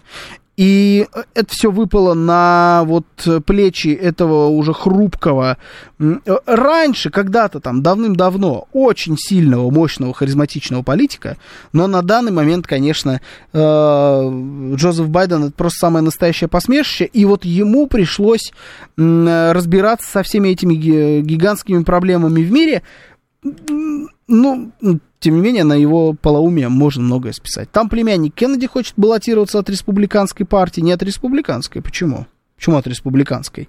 От демократической партии племянник Кеннеди хочет э, баллотироваться, а не от республиканской. А вдруг Маск подаст заявку, спраш... пишет э, Светосевер. Маск не может подать заявку и на участие в президентских выборах, потому что он не был рожден в Соединенных Штатах Америки. Он был рожден в ЮАР.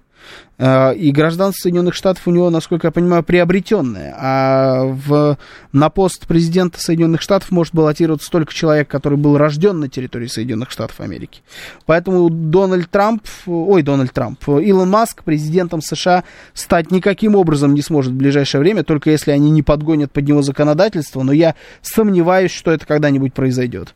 Олегович пишет, Трамп пиарится на конфликте, за 48 часов никто не останавливал конфликты или его решение решения это бомбы для нас. Понятное дело, что пиарится.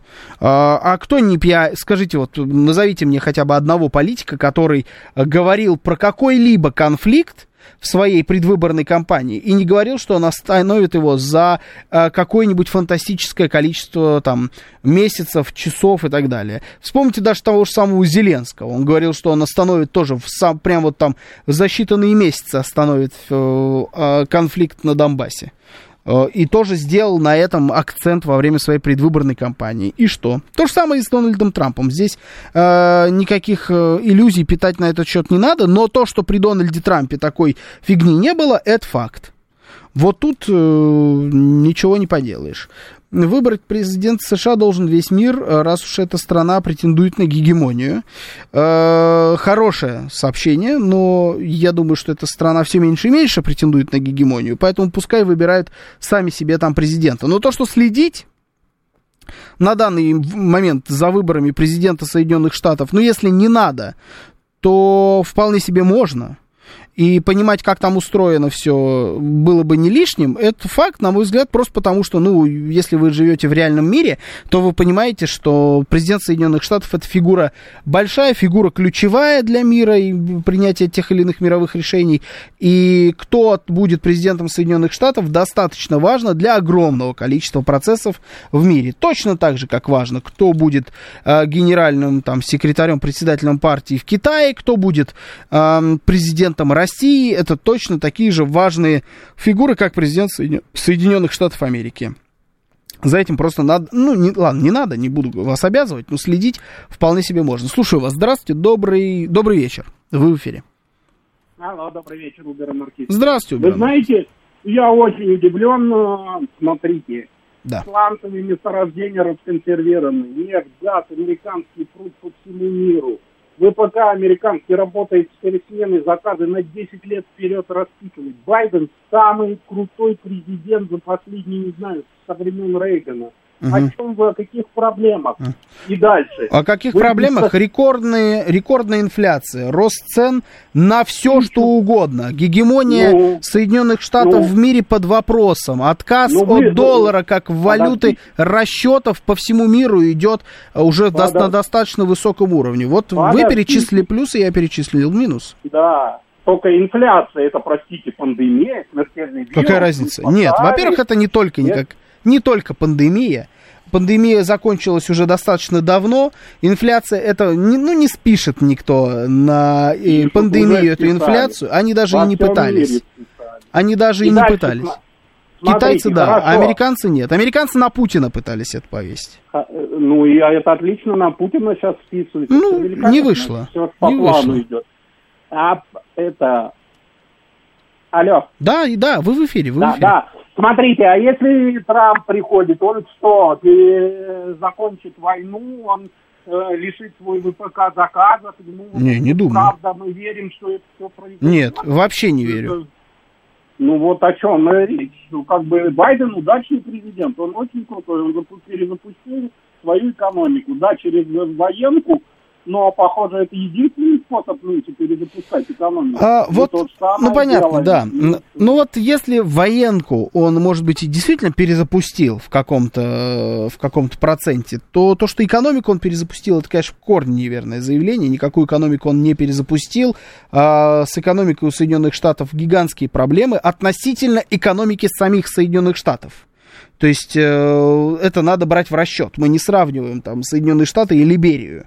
А по сравнению с Либерией нет никаких проблем у Соединенных Штатов. А вот э, если мы говорим про сравнение с, с временами Трампа, того же самого, вот тут вот вопросики. Или там Обама, еще кого-нибудь вот из э, последних президентов Соединенных Штатов. Тут, да, тут у Штатов все не так уж хорошо. Поэтому то, что э, Джозеф Байден... Джозеф Байден абсолютно точно легендарный президент.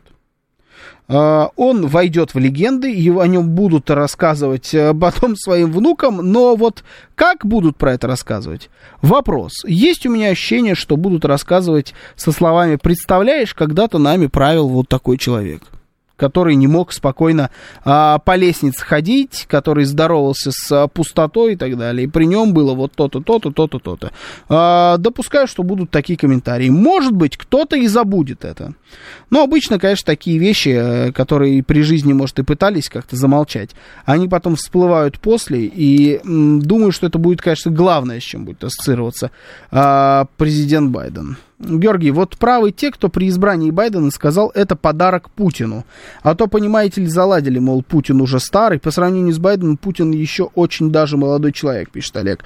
Да, это вообще стиль Соединенных Штатов Америки. Посмотрите на, э, на их э, власть, там, на Сенат, на Конгресс. Посмотрите на людей, которые там сидят, которые там правят. Э, они там сидят всю жизнь. Они, посмотрите на Нэнси Пелоси. Нэнси Пелоси во власти, я не знаю, мне кажется, она отцов-основателей еще застала. Э, и она всю жизнь там сидит. Это, это их стиль, тут нечему удивляться. Мы только сейчас почему-то начали на это обращать внимание. А они всегда так действовали.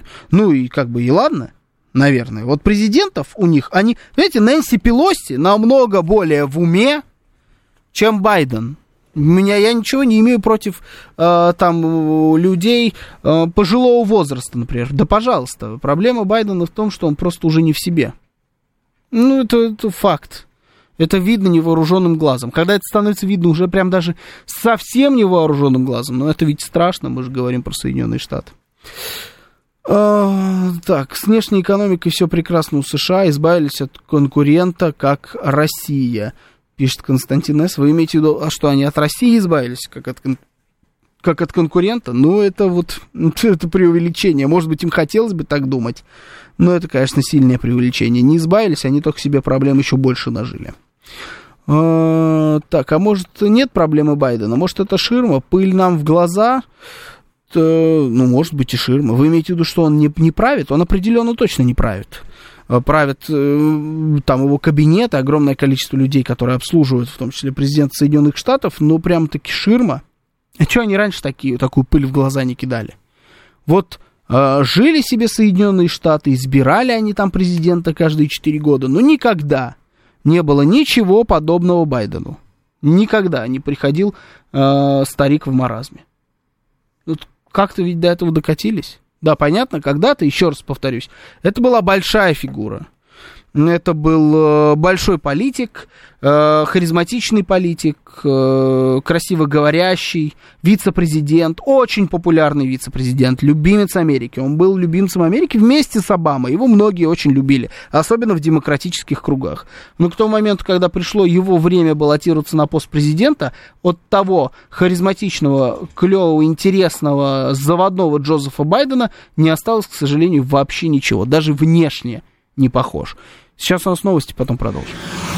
Слушать настоящее. Думать о будущем. Знать прошлое. Самые актуальные и важные события в городе, стране и мире в информационной программе «Отбой». 19.36 в Москве. Сегодня 25 апреля, вторник. Радиостанция «Говорит Москва». В эфире программа «Отбой». Меня зовут Георгий Бабаян. Всем добрый вечер. Наш координаты. СМС-портал 925-48-94-8. Телеграмм «Говорит Москобот». И звоните 7373-94-8, код 495. Также у нас идет прямая трансляция. YouTube-канал «Говорит Москва». А, телеграм-канал «Радио говорит МСК» латиница в одно слово. И у нас еще идет прямая трансляция во ВКонтакте. Обязательно туда тоже заходите. Подписывайтесь. ВКонтакте это такой своеобразный, на самом деле, наш э, запасной аэродром. Понятно, что для трансляции, наверное, основная площадка на данный момент это YouTube, но его могут в любой момент снести, и вот тут на сцену выйдет ВКонтакте. ВКонтакте вполне себе активное у нас сообщество, оно полностью функционирует, там есть и трансляции, там есть и новости, все-все-все, поэтому если вы уже вот как перебрались со всех этих западных токсичных платформ на нашу э, православную, отечественную, прекрасную, тогда вот добро пожаловать в наше сообщество ВКонтакте, всем, всем там будем рады. Итак, давайте, значит, последняя новость, но уже по доброй традиции, она у нас такая, немножечко отвлеченное все-таки, хотя у нас сегодня еще было про язык, но нам тоже как-то связано с геополитикой показательной, а вот тут, вот, конечно, вообще геополитики нет. Автоэксперт выступил против полной тонировки передних стекол на машинах. Ранее депутаты от ЛДПР разработали законопроект, снимающий ограничения по затемнению боковых стекол. Главный редактор журнала «За рулем» Максим Кадаков в эфире нашей радиостанции заявил, что делать их полностью непрозрачными нельзя. На мой взгляд, во всей э, своей остроте проблема уже ушла. Большинство автовладельцев в средней полосе России так сильно эм, не больны этим вопросом. Мол, мол, надо затонировать, жарко. Есть, правда, люди в южных регионах, в Крыму или Геленджике, такая жара, что они вынуждены тонировать боковые, я бы разрешил до 50%. Вопрос в том, что мы еще смотрим сквозь автомобиль. Смотрим на водителя, например, пропускает ли он нас, видит ли он нас. А, ну, давайте, это вот я, наверное, согласен с э, коллегой из журнала «За рулем», что эта проблема как будто вот вот она уже не стоит так остро, и уже не такая, не такая уж и проблема, как будто. Но э, все-таки, видите, продолжаем мы обсуждать, нужна нам тонировка или нет. Вот вы выступаете за тонировку на машинах, или вы все-таки за э, то, чтобы оставить все как есть, не надо никакой тонировки, может вообще ее всю надо убрать из задних стекол тоже полностью. Вот едут эти майбахи все затонированные в хлам, так что там ничего не видно. Все убрать, всем, чтобы все были равны, все ездили в аквариумах.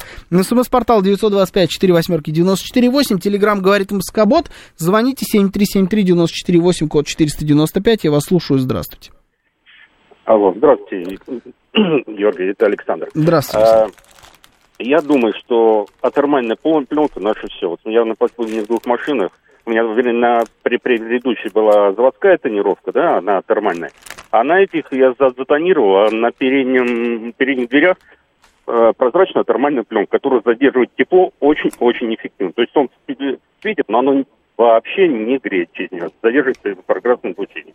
И, и вполне все, себе все прозрачное. Угу. Она абсолютно прозрачная. И еще, знаете, я против тонировки любой, даже атермальной, знаете, какой эффект, а, когда ночью от приборной панели стекла засвечиваются боковые, то есть отражается и и картинку боковую засвечивает. Ну, блики mm. возникают ночью. Вот это вот иногда, скажем так, дискомфорт.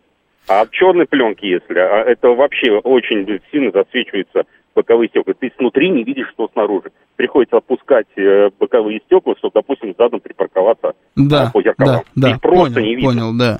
Спасибо, спасибо. Ну, вот так вот.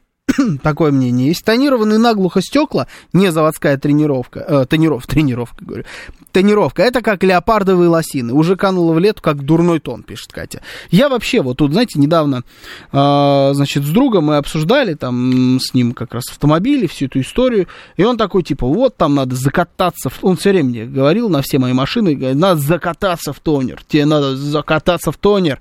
Ну, он там законопослушный гражданин, конечно, имел в виду, э, в первую очередь, там, задние стекла. У меня аквариум машина. Ник, вообще никакой тонировки нет. С завода вот э, стекла и все. Говорит, да, ты что, да ты не солидно выглядишь, надо, чтобы это круто было, по-пацански в тонер закататься. И в итоге вот я не закатывался, не закатывался, признаюсь честно, а, в первую очередь, наверное, из-за лени. Мне просто было лень этим заниматься. Ну, не могу сказать, что меня как-то смущал вид автомобиля. А теперь я понял одну вещь со временем. Вот тоже, может быть, вы меня здесь поддержите. А, отсутствие, полное отсутствие тонировки машине дарит чуть больше роскошности.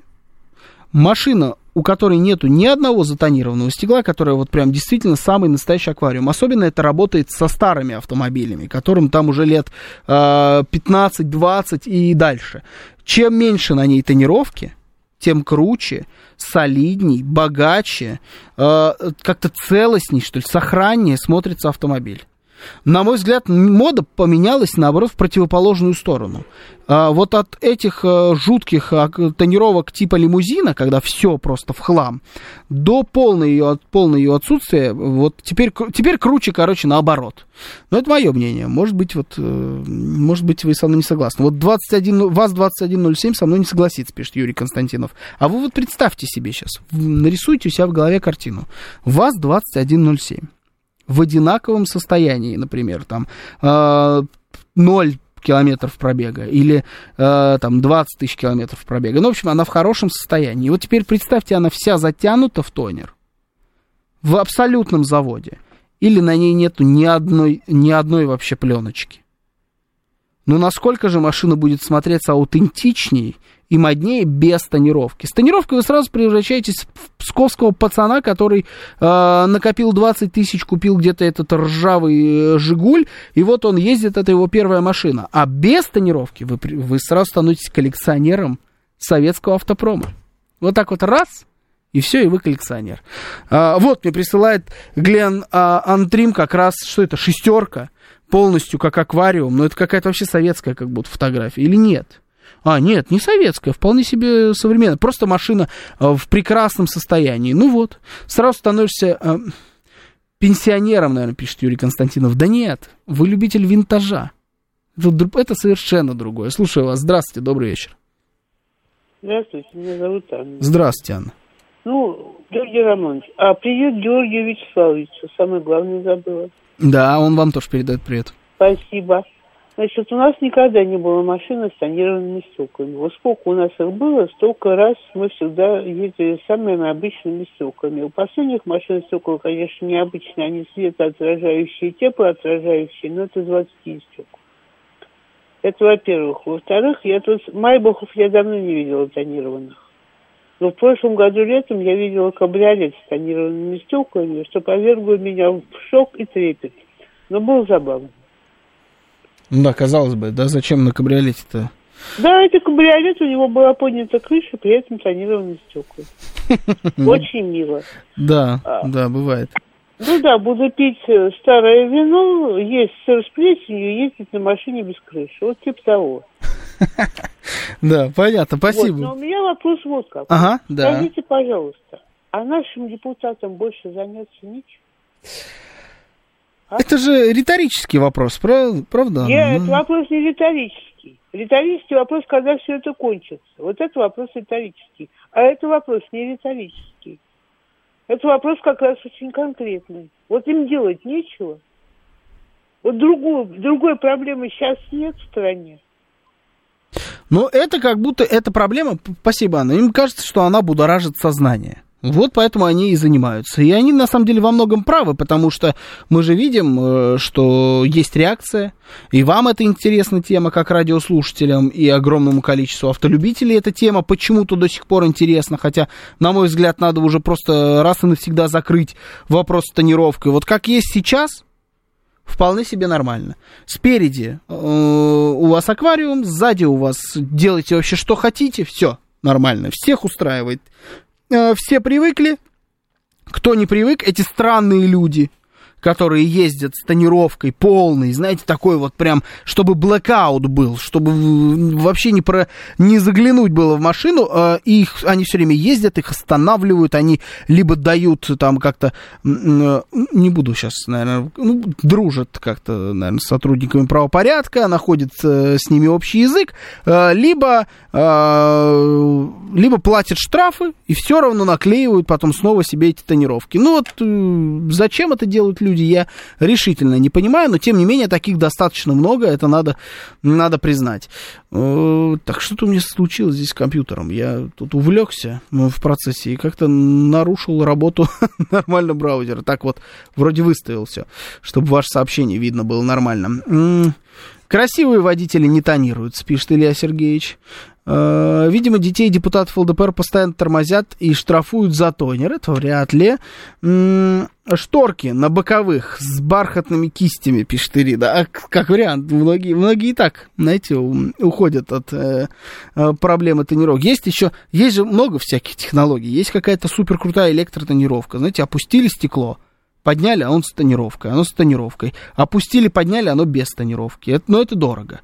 А, а есть э, съемные шторки, просто без кисточек, просто шторки такие, там специальный механизм, раз на передние стекла ставят эти шторки.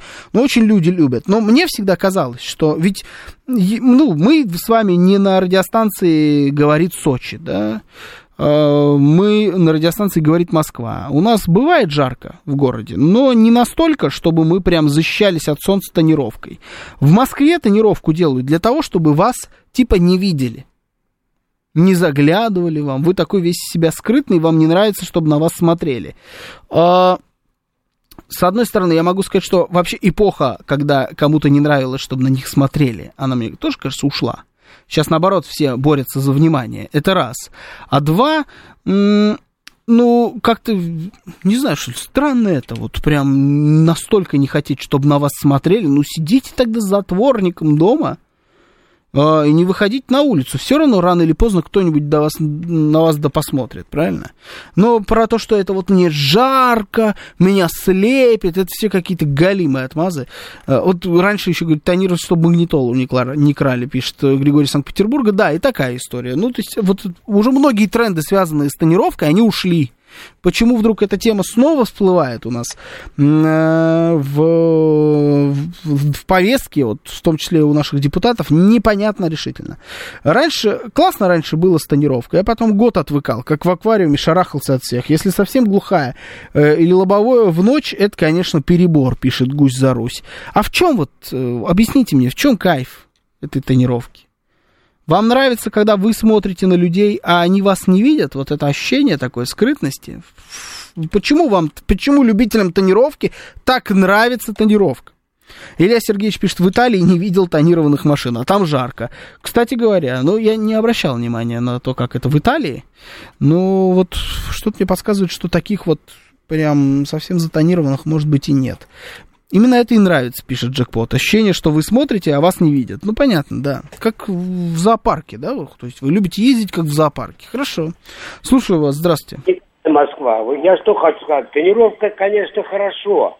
Вот я помню 80-е годы, я покупал себе «Волгу». Угу. Там мне предложили, вы хотите с тонировочкой брать или без тонировочки? Я говорю, да, с тонировочкой. Ну, там была государственная тонировка, то есть там знак стоял – что сделано на заводе. Вот если хотят люди тонировать, пусть они заказывают стекла и меняют. А тонировка, вы знаете, я хочу сказать, чем плоха. Когда вы едете сзади машины, в которой сзади тонировки нет, вы не видите, что перед ним творится, понимаете? А сквозь его машину вы видите? Вы видите пешеходов, собак, кто тормозит, кто подтормаживает, вы понимаете? Ну, считаю, это не, не с каждой машиной работает, но я понял, о чем вы, да, то есть вы насквозь, грубо говоря, мож, у вас есть шанс увидеть, что там происходит. Не, не со всеми машинами это э, допускается такая история, но мысль понятна. В носу им нравится ковыряться, чтобы никто не видел, пишет Ф. Ну уж больно нравится. Что, что, что у них там в носу такое происходит? Что они готовы все время штрафы платить, официальные и не очень, для того, чтобы оставлять себе такую возможность незаметно ковыряться в своем носу. Вчера приехал из Рима, пишет ЕУ, а, и нет там ни у кого тонировки. Тонировка это бред. А что вы в Риме делали? Что, что это вы там в недружественной стране делали? Непонятно важность придает, и каждый петух думает, что он важный перец, пишет Димче. А я вот не понимаю этой важности, вот серьезно, в чем здесь важность? Что вы типа депутат, да, у вас тонировка, вы депутат, ну депутат она сзади тоже. Вы же не сзади едете на своей машине. Ладно, вы э, с водителем, например, ездили, бы вас обязали там тонировку снять. Ну, хорошо, но так какая важность э, на вашей старой Мазде или Пежо? Откуда там важность-то? Вдруг с каким таким, э, с какого такого перепуга вы вдруг стали важным человеком на вашем Пежо? Образно говоря. Кто тонирует стекла в машине, тот, похоже, прячет глаза от стыда. И это одно уже неплохо, хоть совесть осталась, пишет Юстас. Как, мотоцикли... как мотоциклист, подтверждаю, высокая машина с тонировкой это реально неприятно. Теряешь обзор, а это очень важно, пишет Андрей М. Ну, вы знаете, а владелец высокой машины с тонировкой скажет, что вы, как мотоциклист, это очень неудобно. Меня сегодня так, или вчера это было. Не, ну, вот точно, не, вчера все-таки, наверное, да, вечером обгоняли меня вот такие два ваших собрата сволочных, которые на скорости, я не знаю, 150, 160 по городу, по рядам, туда-сюда скакали на спортбайках. Но вот многие скажут, что вы неудобные мотоциклисты. Раньше не хотели, чтобы видели, какие ценные вещи лежат в машине, пишет Юстас. Но это я вообще считаю, что не надо просто в машине оставлять ценные вещи в салоне. Потому что, ну а зачем? Я, я никогда ничего не оставляю. Ни сумку, ни там... Ни... А, что, а что еще можно ценное оставить такое вот прям? Ладно, магнитолу проехали, а что еще ценного можно оставить в машине? Одежду какую-нибудь, да? наверное, было бы неприятно, если у вас украдут. Ну и одежду не оставляйте. У вас тем более багажник есть, ноутбук, ну да, багажник есть, положите в багажник. А если жена ценная, пишет Руслан Николаевич, вот это проблема. Руслан Николаевич, вот с женой проблема. Ну ведь тогда ее вообще, в принципе, на людей нельзя выводить, правильно? Если она такая ценная, что прям вот на каждом шагу хотят отобрать. Тут тяжело с такой женой. Ну, либо как-то надо уверенно, уверенным в своей жене быть, ну, либо дом запереть. Тут уж, знаете, оба, оба варианта хороши. Я бы второй выбрал. У вас жена э, кормит грудью, вот это сейчас экстравагантненько пошло. У вас жена кормит грудью в машине, и все смотрят, пишет Александр Пушкарев. Прям все смотрят, как жена грудью в машине кормит. Ради этого тонировку надо. Ну, сзади сделать себе тонировку. Пускай она сзади кормит. А вообще, на самом деле, не надо в машине-то кормить. Она на ходу кормит. Это не, по правилам дорожного движения, по запрещено. Он не имеет права на ходу ребенка кормить грудью. А если вы уж остановились, ну так пускай куда-нибудь пойдет. О, ну, пош... что, любвеобильные, любители французского языка пошли. Поцеловать жену в машине, чтобы на вас никто не смотрел. Да, вот вы, вы такой прям вот не смотрите на меня, я женой целуюсь, как, как будто вы в пятом классе. Как в своей, как в своей квартирке сидишь. Ощущение однокомнатной машины. Чувство защищенности и умиротворения. В раке, что в тонировку не видно ничего. Я ставил всегда э, 3М, она очень качественная и все видно, пишет Гусь за Русь. Ощущение однокомнатной машины. Понимаете, вот у всего должно быть э, свое какое-то применение. Машина не должна быть однокомнатной машиной и своей крепостью. Машина это все-таки про другое. И если это противоречит какой-то там безопасности банальной, то, наверное, этого быть не должно. Я понимаю желание выстроить свою собственную крепость, вполне себе, но, наверное, ее надо строить все-таки не в машине. Потому что, открою вам секрет, машина даже самая, самой глухой тонировкой на свете, это все равно плохая крепость. Это все равно э, консервная банка э, с э, круговым остеклением крепость у вас достаточно хрупкая. Если у вас, конечно, не какая-нибудь там бронированный какой-нибудь класс 600 желательно, знаете, вот под музыку из бригады. Вот это, вот это я понимаю крепость, да. Все остальное, ну так себе. А, тонировка спасает при ДТП, стекло не разлетается на кусочки.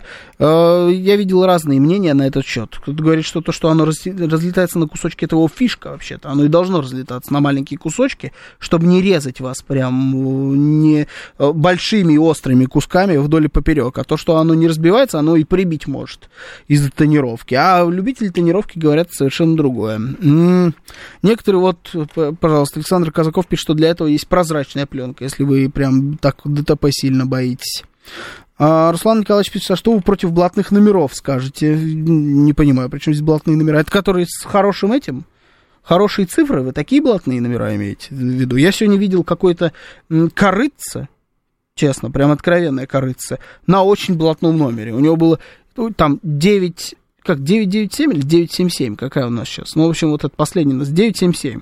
В общем, там было 977, 977 и регион, и сам номер. Я думаю, что это денег-то стоит. Причем э, машина была, я прям не, я не помню, что за машина, но что-то очень такое прям вполне себе дешевле, чем сам номер. Э, бывает такое. Э, когда в воду упадете, лучше без пленки, пишет Илья Сергеевич. Где вы все? Где вы ездите, что вам в воду надо падать? Так, ну давайте еще быстренько один звоночек возьмем и уже будем с вами прощаться. Слушаю вас, здравствуйте. Здравствуйте. Да, здравствуйте, Георгий. Относительно тонировки, да, вот да. Я, такой, да, я считаю, нужно сделать, э, разрешить одно стекло боковое со стороны водителя, там даже можно не 50%, 60% будет э, даже приемлемая цифра. Вот самый лучший вариант. Одно стекло боковое со стороны водителя до 60%. А зачем? Потому что водители бывают ездят и по 10 часов, и по 8 часов, и частные, и свои машины и он действительно едет с солнечной стороны, ему это некомфортно, неудобно, солнце бьет ему боковое стекло, а так он спокойненько его поднимет и спасется от солнечных лучей. Mm. Понятно. Ну вот, э, спасибо. И мне кажется, что мы живем в Москве, и Москва не тот город, где надо спасаться от солнечных лучей. Э, нам надо здесь солнечные лучи любить, беречь, относиться к ним с пониманием, ждать их обязательно. И надеяться, что в следующем году, когда они вот от нас уходят, что в следующем году их будет побольше. А мы все пытаемся каким-то образом странным от них избавиться. Это была программа «Отбой». Меня зовут Георгий Бабаян. Сейчас у нас рубрика «Провиант».